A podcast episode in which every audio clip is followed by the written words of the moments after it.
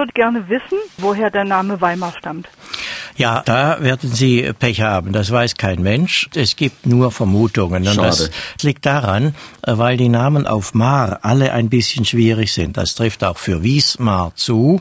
Äh, Die meisten Forscher nehmen an, dass in diesem Mar tatsächlich ein altes Wort für Gewässer oder auch Meer, nicht? Denken Sie an die Mare in der Eifel, Gewässer oder See steckt.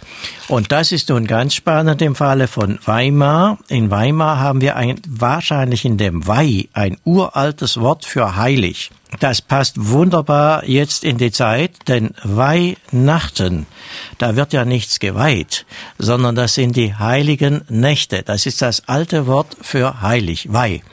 Und ja. äh, das haben wir auch in Weihen Stephan. Das gibt's ja zweimal in Bayern, nicht? Äh, Den Ja. Ort Weihen Stephan. Das heißt beim heiligen Stephan.